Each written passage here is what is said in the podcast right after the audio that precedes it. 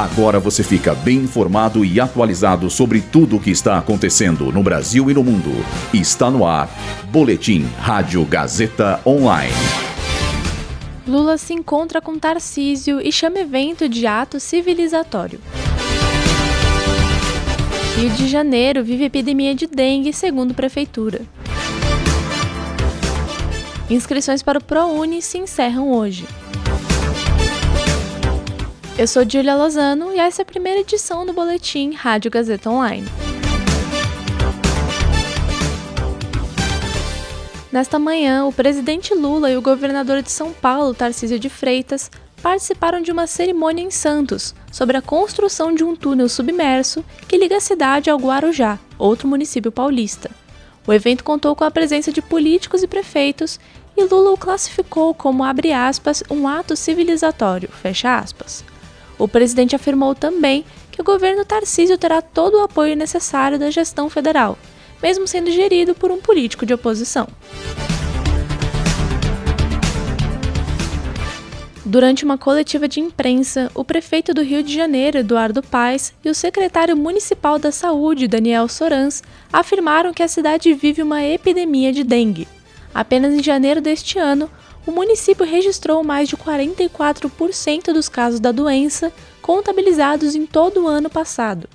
No primeiro mês de 2024, foram mais de 10 mil ocorrências de dengue. De acordo com o Sorans, a curva de crescimento dos casos começou a subir mais cedo do que o esperado e que ela deve continuar em alta até maio. O secretário destacou a importância dos moradores no combate ao mosquito Aedes aegypti. E, além disso, a Prefeitura do Rio anunciou a criação de um centro de operações de emergência, com a divulgação de boletins semanais a respeito da situação da epidemia.